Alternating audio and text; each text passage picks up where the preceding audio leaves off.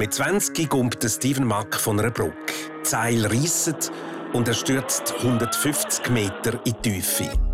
Seit dem Unfall bin ich blind und habe mein Leben angefangen zu suchen im Sport, Sex und den Drogen. Ich bin aber nur noch tiefer gestürzt als zuvor. Der blinde Extremsportler im Fenster zum Sonntag.